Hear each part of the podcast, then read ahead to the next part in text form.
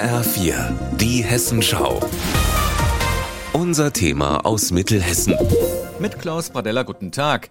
In Bad Nauheim und Friedberg gibt es sie zum Gedenken an Elvis Presley. Marburg hat schon welche installiert und jetzt hat auch der Reichelsheimer Stadtteil Weckesheim in der Wetterau sein eigenes Ampelmännchen. Mitten im Dorf leuchten Bergleute in Rot und Grün von einer Fußgängerampel und das freut vor allem Herbert Schweitzer. Eine Gänsehaut überfällt mich. Schon jahrelang bemüht sich der 90-Jährige aus Weckesheim, dass die Bergbautradition des vergangenen Jahrhunderts im Ort zumindest in der Erinnerung lebendig übrig bleibt. Denn Schweitzer arbeitete wie viele in der Gegend ein Berufsleben lang im Bergbau. Ich war 41 Jahre Bergmann, mit 14 Jahren angefangen, unter schwersten Bedingungen. Ich habe vom 2. Januar 1948 morgens um 6 Uhr meine erste Schicht begonnen.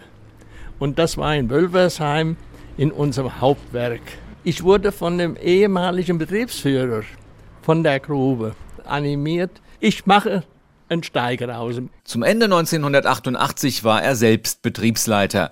Als Herbert Schweitzer vor wenigen Jahren von einer Bergbahnampel in Duisburg erfuhr, dachte er sich, das wäre doch auch etwas für seinen Heimatort. Er wendete sich an Reichelsheims Bürgermeisterin Lena Herget umsonst und die konnte den Jubilar exakt an seinem 90. Geburtstag überraschen. Es waren dicke Bretter, die es zu bohren galt, aber es hat sich gelohnt und umso größer war dann die Freude, dass es wirklich just zum 90. Geburtstag dann installiert wurde und da war die Freude auf beiden Seiten riesig, wenige Meter von der Ampelanlage entfernt war der Bergbau. Da wurde die Kohle abgebaut. Äh, wir haben noch unseren Bergwerkssee, der an die Bergbautradition erinnert, haben auch hier im Außenbereich diese kleine Open-Air-Ausstellung, wo man noch mal einen Wagen sieht, wo man noch einen Teil einer E-Lok sieht. Also die Tradition ist gewahrt in Weckesheim. Klar, dass Herbert Schweitzer hier immer wieder gerne vorbeischaut und inzwischen hat er auf dem Weg dorthin auch schon einige Male die Taste der Fußgängerampel gedrückt. Das ist eben das, was mich innerlich so froh macht. Wenn man selbst von Jugend auf